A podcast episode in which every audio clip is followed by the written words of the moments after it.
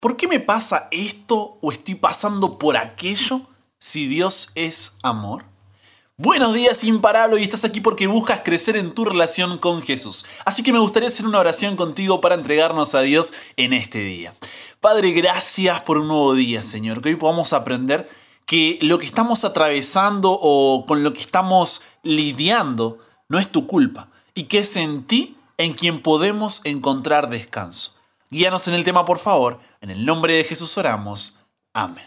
¿Te pasó que estás viendo una serie y de repente alguien viene perdidísimo y dice, ¿qué estás viendo?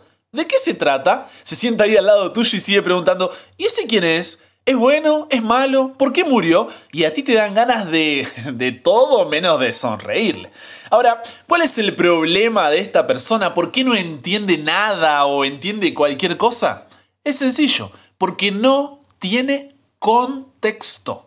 Y eso somos nosotros en la vida cuando preguntamos, ¿por qué me pasa esto o estoy pasando por esto si Dios es amor? ¿Te has hecho esa pregunta alguna vez? ¿Por qué a mí? ¿Por qué pasa esto? ¿Por qué estoy atravesando aquello si Dios es amor? ¿Por qué el mundo está como está? ¿Cómo un Dios de amor puede permitir que? Y el no encontrar respuesta a estas preguntas hace que vivamos en incertidumbre, angustia, miedo, enojo y finalmente no nos permite tener o crecer en nuestra relación con Él. Ahora cuando vamos a 1 de Juan capítulo 4 versículo 8 encontramos tres sencillas pero profundas palabras. Dios es amor. Ahora, quiero que notes algo. El otro día subí a mi cuenta de Instagram un reel titulado Dios no te ama. Y enseguida un montón de comentarios. Brian, ¿cómo vas a decir que Dios no ama? ¿Y qué pasa con Juan 3:16? Porque de tal manera amó Dios al mundo. O Jeremías 31:3, con amor eterno te ha amado. ¿Cómo vas a decir semejante cosa? Y yo decía, pero esperen, esperen un poquito. ¿Por qué? Porque eso me mostró que muchas veces no comprendemos lo que significa Dios es amor. En el video yo decía, Dios no ama, Dios es amor. Y aunque suene parecido, no es lo mismo. Es más, es totalmente diferente. Porque el amor no es algo que Dios hace, es quien Él es. Y como es amor, ama. Ese era el punto del video. Obviamente que Dios nos ama, pero estoy diciendo que no es que ama como una acción, sino que ama como esencia, como una identidad. El amar no es una acción aislada para Él, es el resultado de quién es Él. Para que lo puedas comprender de forma visual, sé que a veces por ahí puede ser difícil, para que sea más visual podríamos decir que, a ver, que Dios no es la canilla o el grifo, sino que Dios es el agua. ¿Cuál es la diferencia? La canilla o el grifo da agua, pero el agua es agua, es su esencia. ¿Notas mejor ahí la diferencia? Lo mismo con Dios. Dios no da amor, no revela amor, no manifiesta amor, sino que Dios es amor. Y como es amor, nos ama. Ahora, el amor, para ser amor, debe darse gratuitamente. Dios no puede forzar el amor. En el momento en que Él fuerza el amor ya, ya no es amor.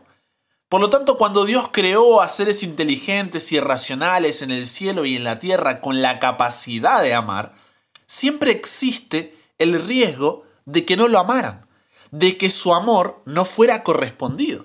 Cuando tú amas a una persona, ay, me gustó esa chica, me gustó ese chico y lo amo, la amo. Ahora, puede que esa persona no te responda a ese amor con amor. Existe siempre ese riesgo cuando uno ama. Y eso pasó con Dios. Algunos no respondieron a ese amor. En Ezequiel 28, Isaías 14 y Apocalipsis 12 vemos cómo Satanás fue una vez un ángel que era honrado en el cielo y estaba ahí alrededor del trono de Dios, era un querubín. El cielo era un lugar de, de orden, de armonía, de perfecta obediencia a Dios. Pero Satanás quería que la alabanza y la gloria sean para él. Entonces empezó a plantar dudas ahí en los otros ángeles contra el gobierno de Dios. Algunos de los ángeles apoyaron esta actitud de Satanás y otros no, otros defendieron con todas sus fuerzas el honor y la sabiduría de Dios al dar autoridad a su Hijo Jesús. Ante este conflicto, todo el ejército celestial fue llamado para presentarse ante el Padre, a fin de que se decidiese qué iban a hacer con cada uno de ellos. Y ahí se decidió que Satanás fuese expulsado del cielo, con todos los ángeles que se le habían unido en la rebelión. Entonces hubo guerra en el cielo. Los ángeles se enfrentaron en batalla. Satanás quiso vencer al Hijo de Dios y a aquellos que seguían su voluntad, pero fue derrotado y finalmente expulsado del cielo. Ahora, Satanás no se conformó con la derrota y dijo, ay, bueno, perdí, ahora por lo menos lo intenté. No, al ver que no podía destronar al Creador, ¿qué hizo? Decidió ir tras su creación, o sea, nosotros. Y Dios en su amor no podía obligarnos a amarlo, sino que nos da la oportunidad de elegir si lo amaremos o no.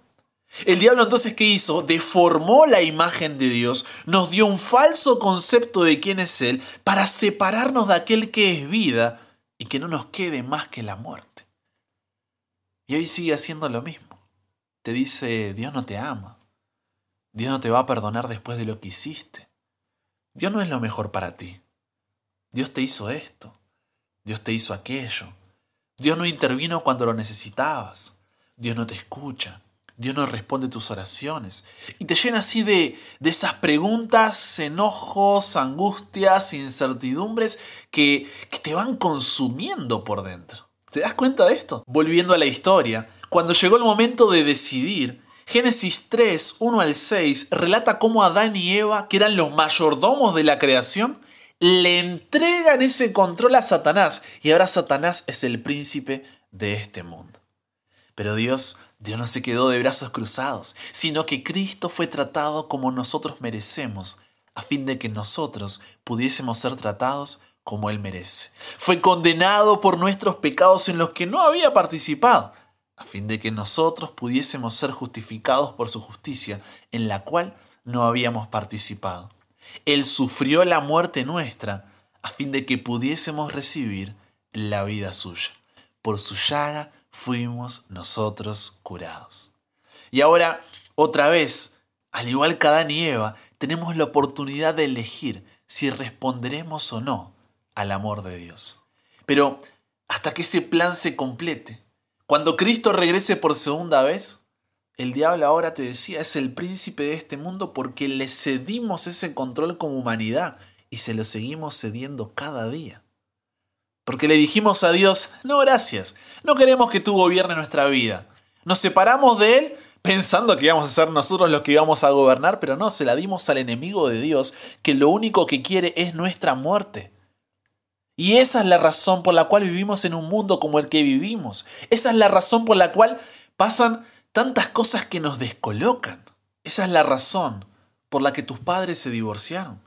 Esa es la razón por la que no te sientes valorado en casa. Es la razón por la que fuiste abusado o abusada. Es la razón por la cual entraste en depresión. Es la razón por la cual pensaste en suicidarte. Es la razón por la que tu hermano murió tan joven. Es la razón por la cual tienes esa enfermedad que te hace caer lágrimas todos los días. Es la razón por la que tienes esa discapacidad. Es la razón por la que la situación de tu país tiene a tu familia en tanta pobreza. Es la razón por la que ese desastre natural te dejó sin nada. Es la razón por la que tienes ese familiar que no puede salir de la adicción. Es la razón por la que tu padre es borracho. Es la razón por la que tu madre te abandonó y así podrías seguir. Pero tú conoces tu lucha, tú conoces tu problema y sientes eso porque no tiene sentido, porque no fuiste creado para esa realidad. Eso sucede cuando, cuando como humanidad nos separamos de Dios, pensando que nosotros podíamos tener el control por nosotros mismos, sabiendo más que Dios, y nos dimos cuenta que no, que separarnos de aquel que es vida solamente nos lleva a la muerte.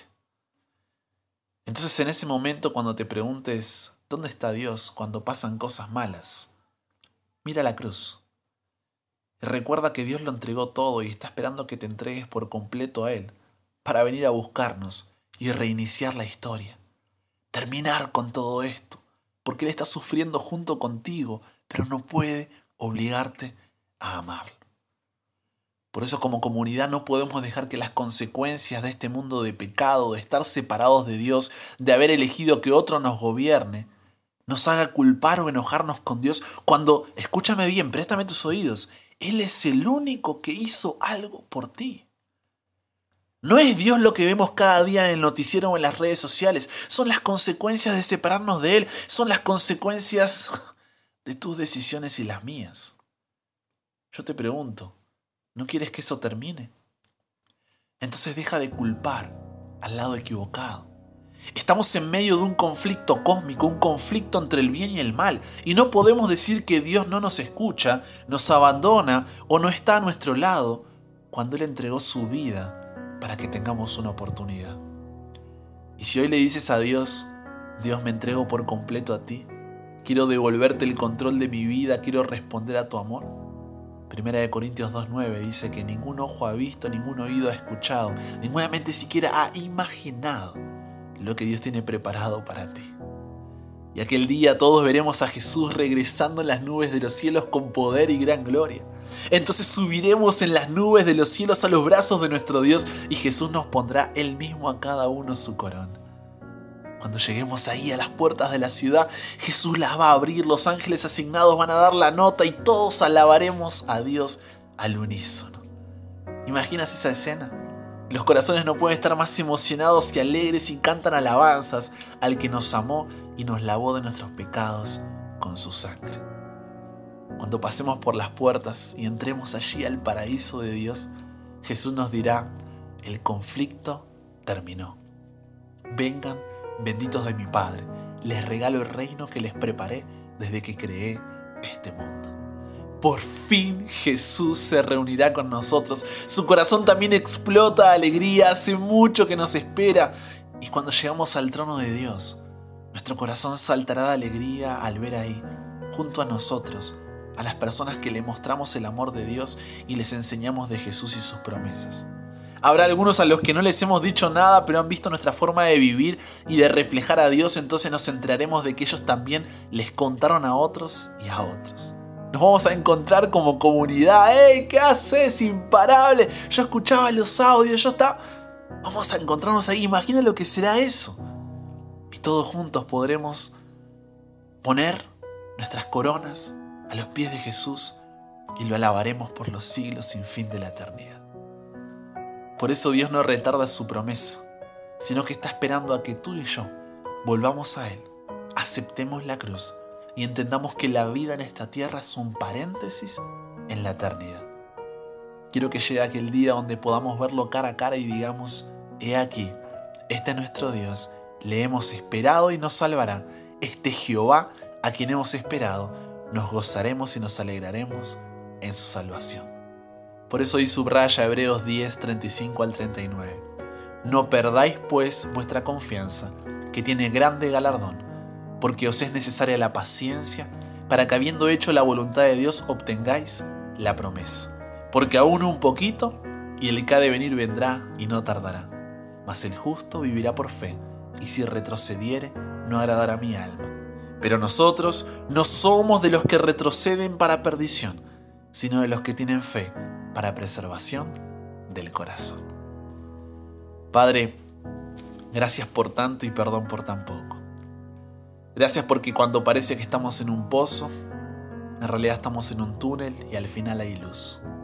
Gracias porque a pesar de que no lo merecíamos, tú nos diste una nueva oportunidad. Queremos volver a disfrutar de cómo era todo al principio. Estamos cansados, Señor, de vivir en este mundo de dolor, de sufrimiento, de llanto, de muerte. Estamos cansados. Queremos vivir guiados por ti, queremos glorificarte por la eternidad. Entonces que podamos confiar en ti para que podamos entregarnos por completo, tú puedas guiar nuestra vida y llevarnos hacia tus brazos. Cámbianos, renuévanos, transfórmanos, somos tuyos. En el nombre de Jesús oramos. Amén.